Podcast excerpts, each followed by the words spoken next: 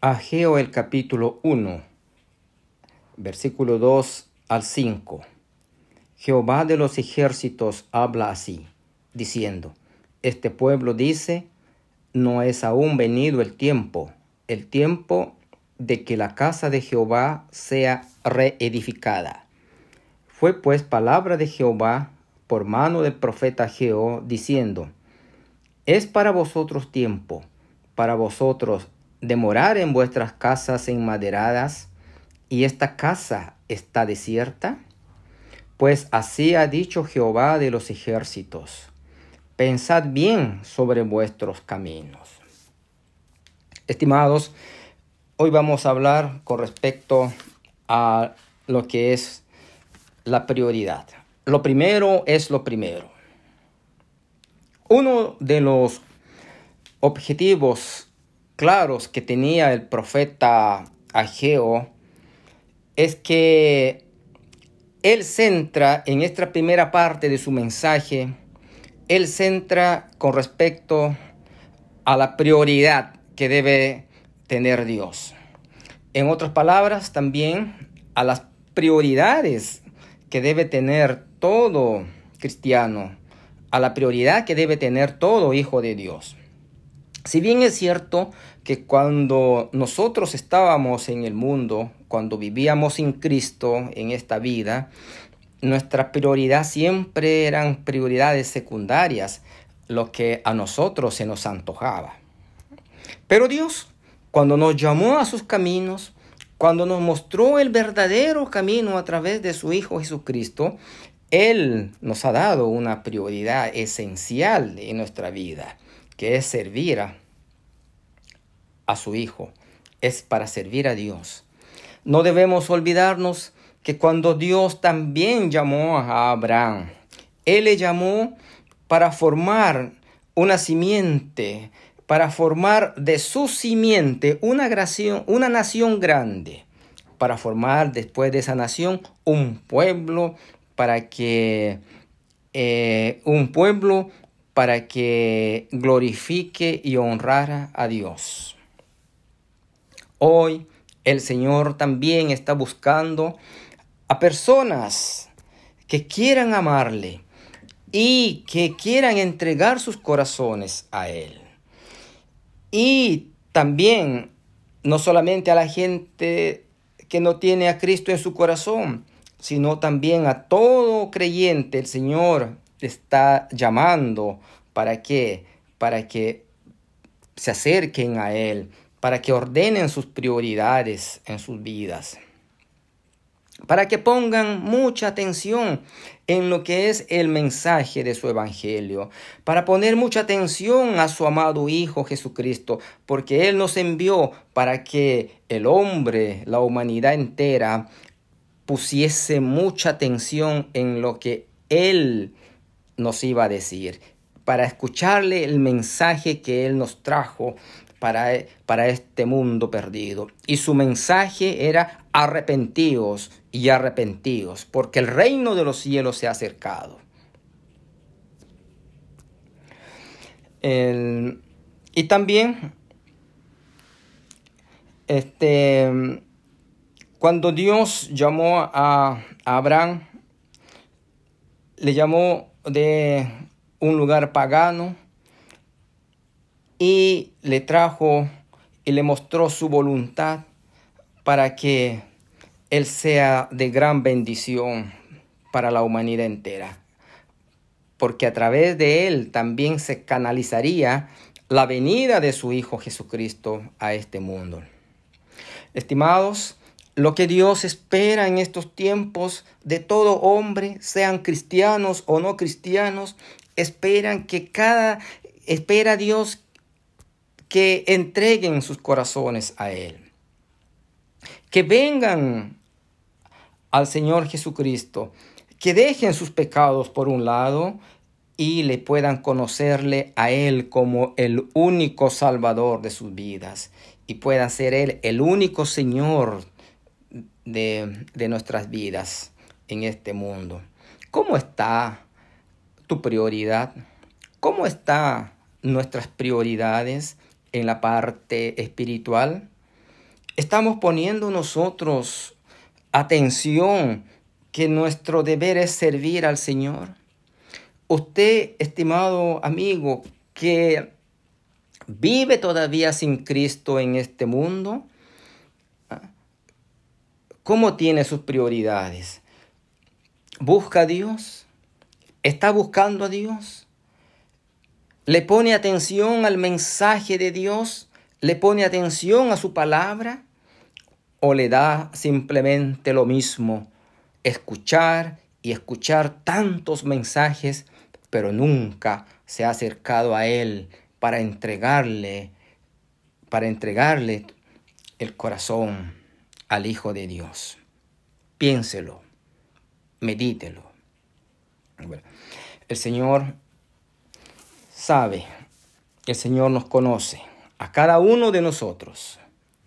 El hombre por naturaleza es olvidadizo.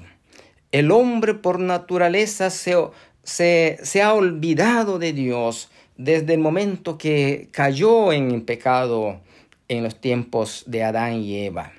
El hombre no ha ordenado sus prioridades en cuanto a la parte espiritual. El hombre solamente busca qué cosa ordenarse para él y para él y para él, pero no tiene a Dios en sus noticias. No le considera a Dios como algo importante para su vida, como que si Dios no existiese, como que si Dios no tiene ninguna importancia en esta vida ni para su vida. Quiero dar un ejemplo. Cuando, cuando construimos una casa, debemos poner primeramente qué cosa. Todos sabemos que debemos poner los materiales que van ahí en primer lugar para, hacer una base. Eh, todos los materiales que servirán para formar de un edificio o de una casa una, la base, entonces se pone primeramente eso. Entonces se pone aquellas, se hace primeramente la base y después cuando la base está formada, entonces sobre esa, esa base, sobre ese fundamento, se, empieza a construir y a levantar el edificio. Entonces, ahí está la prioridad. La prioridad estaba, ¿qué cosa? De poner, hacer una base, una simiente, un concreto que esté totalmente firme ahí. Eso es algo lógico. Nadie empezaría como prioridad empezar a poner el techo, porque es porque sería algo ilógico esto, ¿no? Pensar de esa manera. Pero se empieza haciendo la base. De igual manera también le quiero decir, en la parte espiritual, en nuestra, en nuestra relación con Dios, primeramente tenemos que poner la base en, en nuestra vida. ¿Y qué base debemos poner en nuestra vida? primeramente es Dios. la Biblia nos dice que debemos buscar a Dios en primer lugar Buscad primeramente el reino de Dios y su justicia y las demás cosas vienen por añadidura. Eso es el consejo del Señor. Eso es lo que Dios quiere también que usted ponga como prioridad en su vida buscar a Dios como la base, como el sostén, como el fundamento de toda su vida, como también esto le va a servir no solamente para usted, sino también para su familia, para sus hijos, y esto aún sirve para la sociedad entera.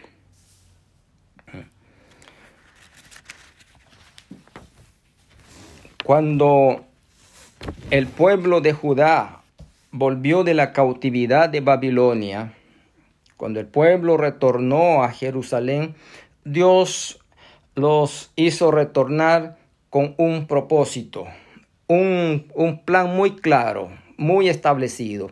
Y el plan era que al retornar a Jerusalén, el pueblo de, eh, debiese levantar la casa de Dios. debería eh, reconstruir la casa del Señor para empezar con la adoración a Dios, para buscar en lo espiritual a Dios. Eso era la prioridad del retorno de, del pueblo de Judá a, a su país, a Jerusalén.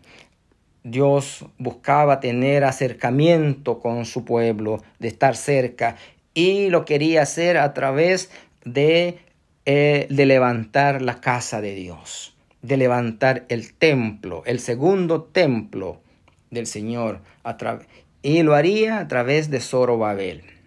Pero ellos no cumplieron eso.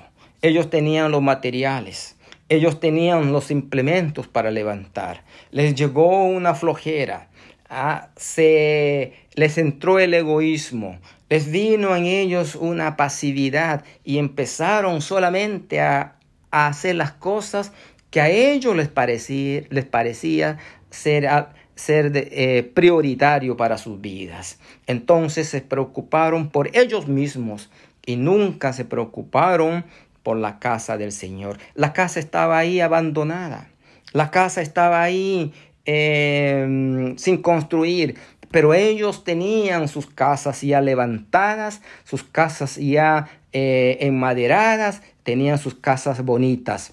Por eso Dios le dice que les llama la atención, dice, este pueblo dice, no es aún venido el tiempo. El tiempo de que la casa de Jehová sea reedificada. Para ellos no, no, había, no había, llegado el, el tiempo para levantar la casa del Señor. Para ellos. Pero Dios les había dicho que eso era la prioridad, que tenían que levantar su casa. Estimados, ¿cómo está nuestra prioridad espiritual? ¿Ah? ¿Cómo está en tu vida? ¿Cómo está en mi vida también mi prioridad, mi relación con Dios? Temo a Dios, le busco a Él de, de todo corazón. Él es el centro en mi vida, en mi familia y en todo orden de cosas. O siempre le tengo a Él en segundo lugar o en tercer lugar o quizás en el último lugar en el orden de mis prioridades. Si es así, estamos absolutamente mal.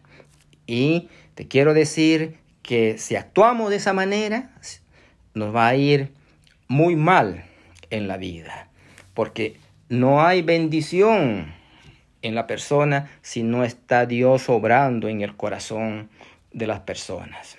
Así que tenemos que ordenar nuestras prioridades. Tenemos que ordenar en qué? En primer lugar, servir a Dios honrar su nombre, buscar y estar en comunión con Él en todo momento. El plan maravilloso que tenía Dios con su pueblo era levantar la casa del Señor para empezar con la adoración. Y también, eh, y de esta manera, eh, Dios quería tener comunión muy estrecha para con su pueblo. Dios quiere que le pongamos mucha atención. Dios quiere también que en estos tiempos nosotros le pongamos mucha atención a su palabra, que, le, que pongamos mucha atención al propio Cristo, a su mensaje. ¿Usted le está poniendo atención?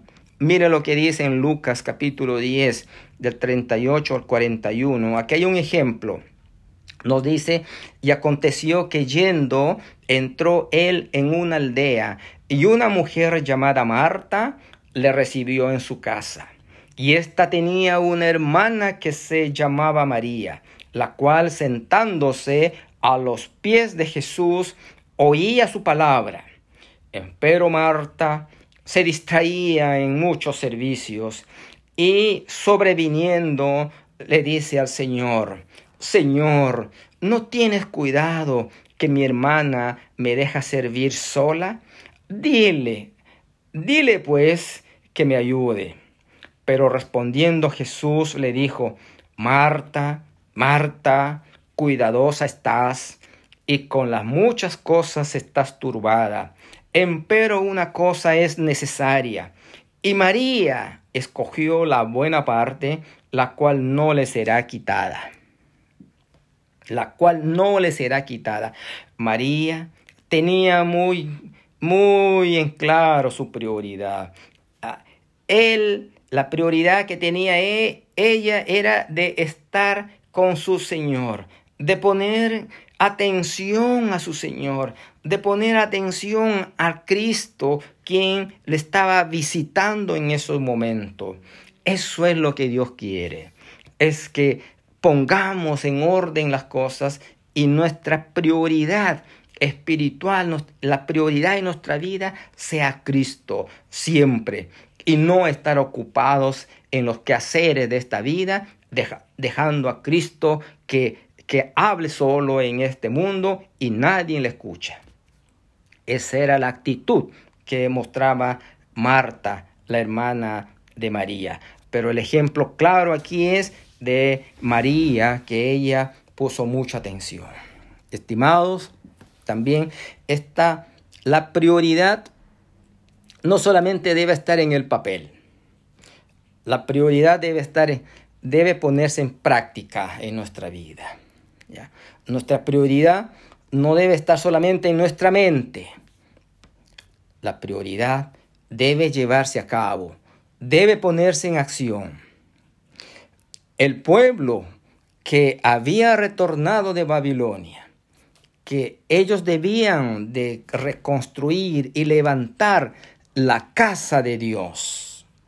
Pero ellos estaban haciendo su propia voluntad. No, no quisieron levantar la casa del Señor. Porque ellos dijeron que aún no ha venido el tiempo.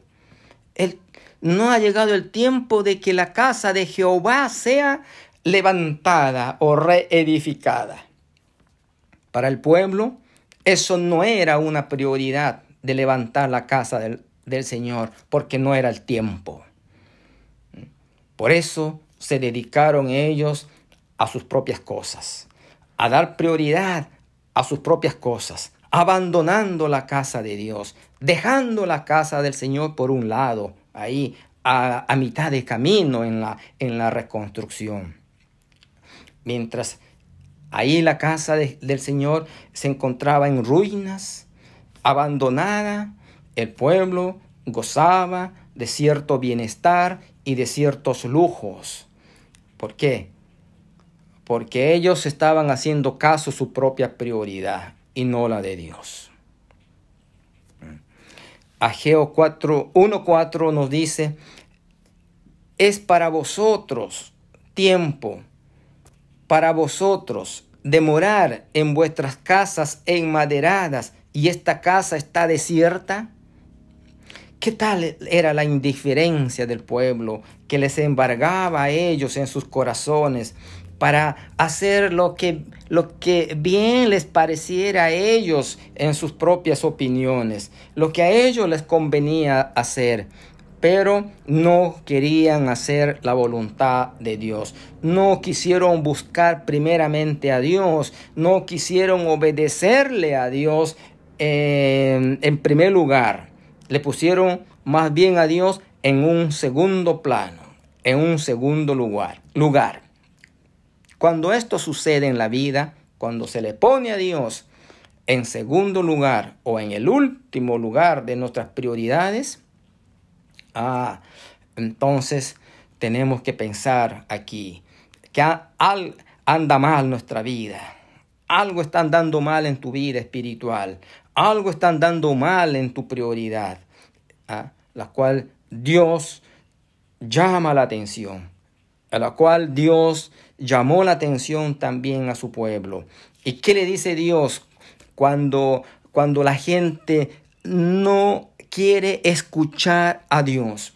¿Qué le dice el Señor cuando la gente no quiere eh, eh, hacer la voluntad de Dios?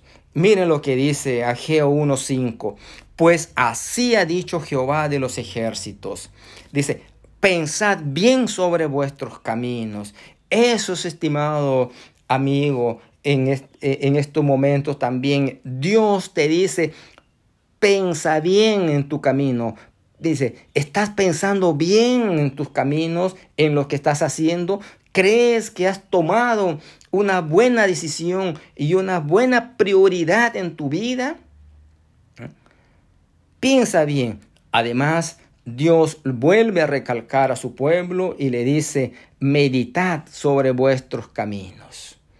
¿Estás yendo por un buen camino? ¿Estás andando por un buen camino? Dios ha mostrado un buen camino para la vida eterna. Dios ha mostrado un excelente camino para la salvación del hombre y ese camino se llama Jesucristo. Él es el camino, la verdad y la vida. Nadie puede entrar, nadie puede ir al cielo si no es por medio de Jesucristo. Por tanto, el verdadero camino para la salvación de las almas, para tu salvación también, estimado amigo, es Jesucristo. Se llama Cristo. No hay vida eterna. No hay salvación sin Él. Yo te invito a que vengas a Él y entregues tu corazón a Él. Que te arrepientas de tus pecados.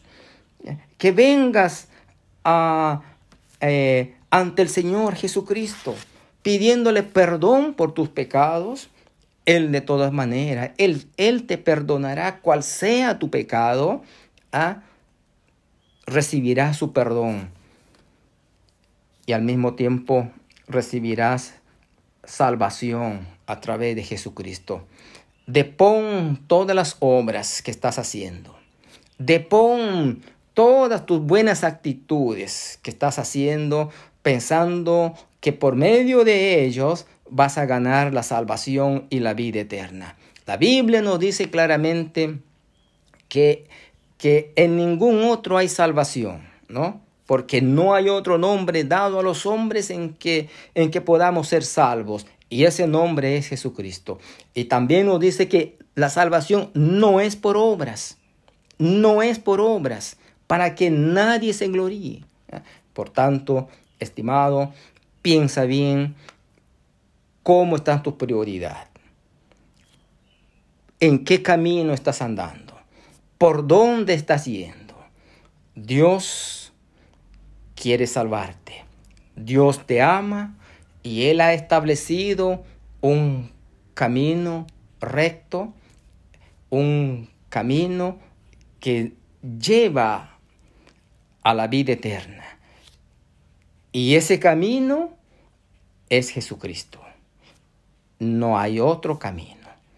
Así que te invito a que medites, lo pienses y hagas una buena elección, una buena decisión por Cristo.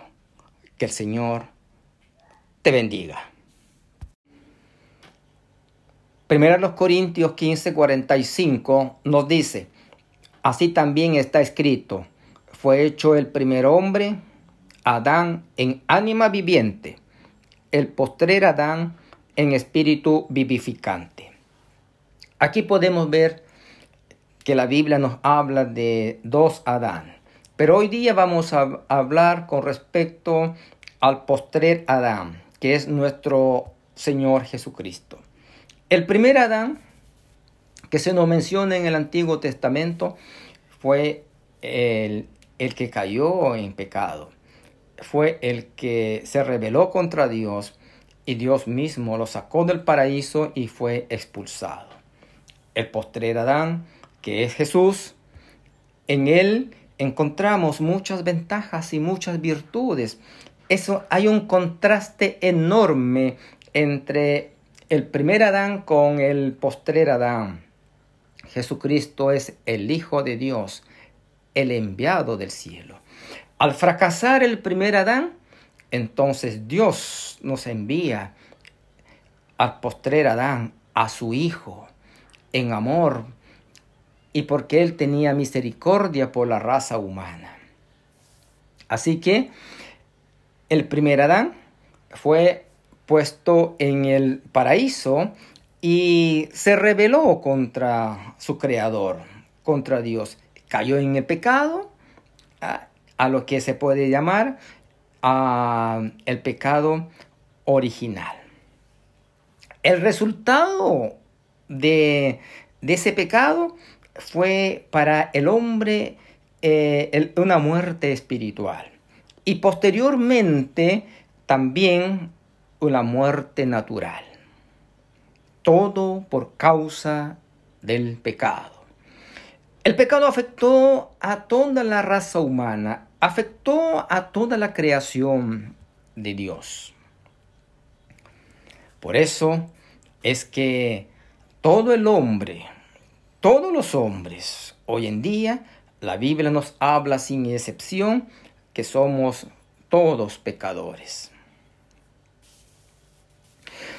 El primer Adán, que se nos menciona en Génesis, este primer Adán, la Biblia nos dice que él fue nuestro representante y fue nuestro primer representante. En Romanos 5, versículo 12, nos dice, de consiguiente, vino la reconciliación por uno. Así como el pecado entró en el mundo por un hombre, y por el pecado la muerte, y la muerte así pasó a todos los hombres, pues que todos pecaron. Adán, como la primera cabeza representativa de la humanidad, es una figura también de nuestro Señor Jesucristo. Este primer Adán fue la cabeza de una raza caída, de una humanidad eh, caída en el pecado por su desobediencia. Su, su, desobediencia produjo grandes males a la humanidad entera, ya que por él entró el pecado al mundo. El primer pecado trajo una ruina moral y espiritual a todos los hombres. Y este se fue transmitiendo de generación en generación hasta el día de hoy. Cuando la Biblia nos dice acá, pues que todos pecaron, esto significa que todos pecaron en Adán, sin excepción. La Biblia nos habla que por cuanto todos pecaron y están destituidos de la gloria de Dios. La humanidad entera es descendiente de Adán. El primer pecado cometido por Adán y Eva también se le conoce como el pecado original. De este primer pecado se originaron todos los demás pecados y todos los que nacemos, nacemos ya con el pecado en nuestros corazones. Y por ende, todo el mundo participa del pecado. No hay nadie que se salve que, que pudiera decir, yo soy santo, yo no tengo pecado. Cuando la Biblia habla todo lo contrario con respecto a los hombres. Por cuanto todos tenemos en Adán ¿ah? responsabilidad, porque de él, como nuestro representante, como nuestro primer padre original, ¿ah? él pecó, entonces su naturaleza y su pecado pasó a todos los hombres. En Romanos 5:19 nos dice, porque como por la desobediencia de un hombre, los muchos fueron constituidos pecadores. Ahí está. Por la desobediencia de un hombre, ¿que cuánto? En Adán. Los muchos fueron constituidos pecadores. O sea, toda la, la raza humana fuimos constituidos pecadores. ¿Por qué? Porque en Adán, que es nuestro Padre original, que nos representó ahí, Él cayó en pecado y todos nosotros y toda la raza humana es pecadora por naturaleza. Cuando dice acá, se dice, fueron constituidos pecadores significa qué cosa? Que somos culpables del pecado. Hay una pregunta que hacer. ¿Será injusto culpar a la humanidad del pecado cometido por Adán? La respuesta generalmente de los hombres es decir, sí es injusto que yo ahora en, e, este siglo XXI eh, eh, sea culpable del pecado de Adán. Eso es injusto, eso no puede ser. Eso es lo que dicen los hombres. Pero la respuesta de Dios, que la encontramos en la Biblia, Dios que es el Dios justo y el sabio Dios, Él nos dice otra cosa, que no es injusto, que más bien Dios lo ve como, como em, es justo. ¿Por qué Dios ve justo que nosotros somos pecadores? Porque como nos dice la primera, la Biblia, como nos dice en primer lugar, porque nosotros estábamos potencialmente todos en Adán cuando él cometió el pecado, como nuestro Padre original. Todas nuestras células, nuestra sangre, ¿ah? estaban también en Adán, en nuestro Padre original. ¿Cómo sabemos esto? La Biblia nos dice en Hechos 17, 26. Nos dice muy claramente, y de una sangre ha hecho todo linaje de los hombres. ¿Se fija? Que de una sangre ha hecho todo linaje de los hombres. Para Dios, de una sola sangre ha hecho a todos los linajes de los hombres a todos los hombres en este mundo, independientemente donde vivan y donde hayan nacido ustedes, Dios ha hecho de, una sangre, nos ha hecho todos. ¿Y por qué? Porque nuestro padre Adán es nuestro padre original. En segundo lugar, porque Adán es nuestro Padre original ¿ah? y de Él descendemos todos nosotros. Usted y yo descendemos de Adán como nuestro Padre original. Entonces, por genealogía, todos estamos unidos al primer Adán de Génesis. Lo que implica que siendo eh, descendientes de Adán, entonces somos pecadores ah, ante Dios. Somos pecadores. David llegó a decir, he aquí, en maldad he sido formado, y en pecado me concibió mi madre.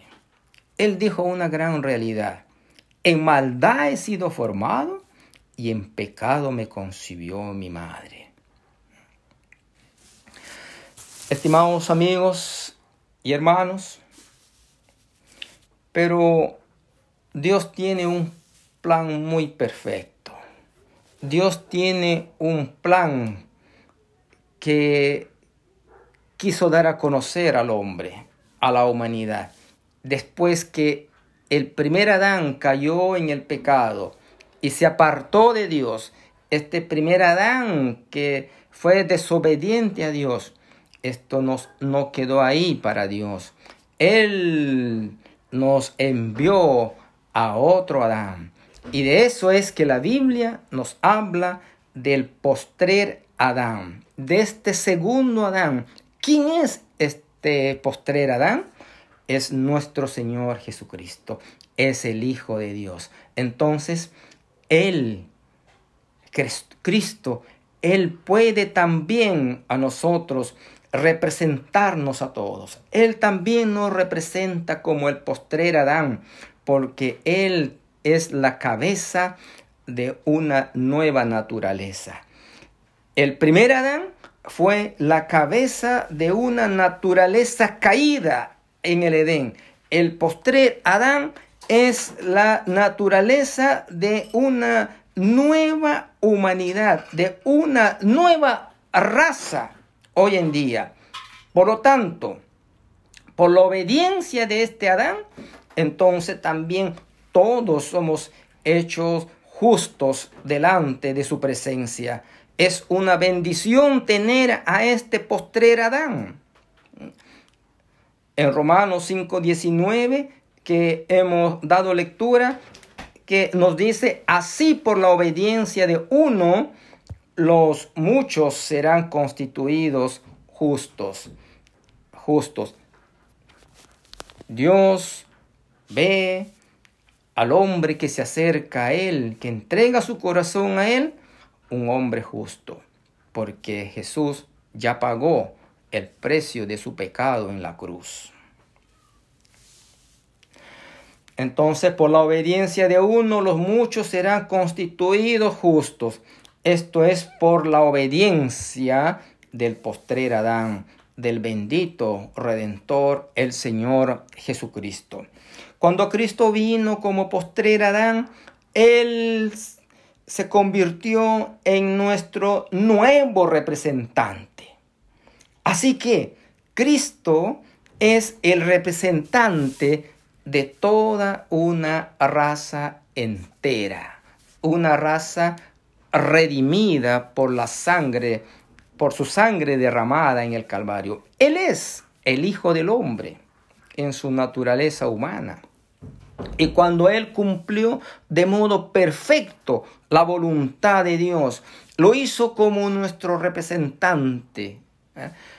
Cuando Él murió en la cruz, en su muerte expiatoria y vicaria, Él también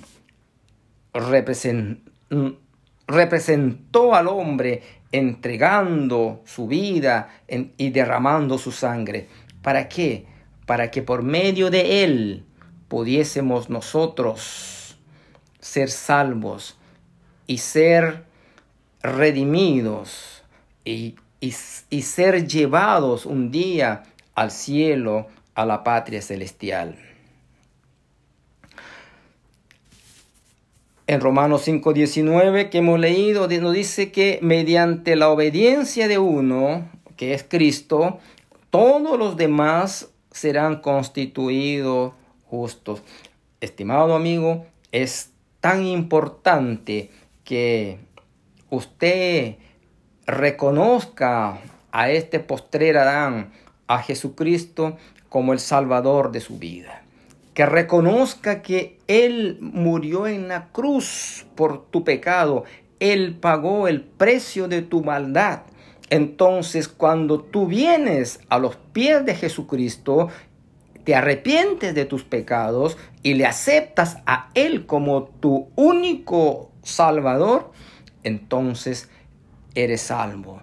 Y la Biblia nos dice que Él nos justifica, por cuanto todos los que han creído en Cristo como su Salvador son vistos justos delante de Dios y son todos justificados.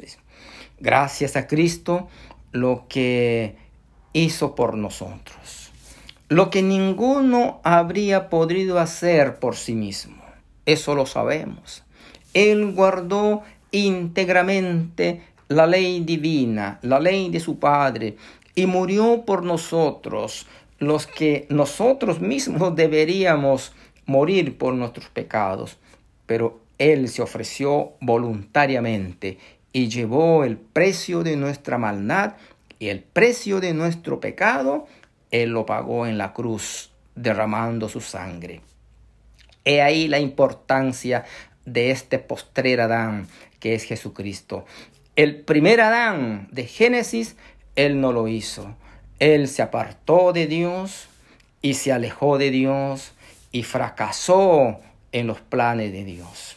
En cambio, este postrer Adán, Jesucristo, cumplió los planes de Dios. Fue obediente a Dios y fue obediente hasta la muerte y derramó su sangre y fue al sepulcro, pero resucitó al tercer día de entre los muertos y además se levantó y fue al cielo y está sentado a la diestra de Dios Padre.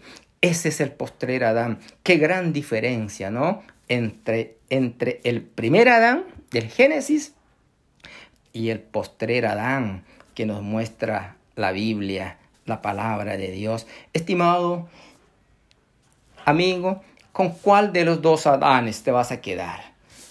¿Cuál de los dos usted prefiere?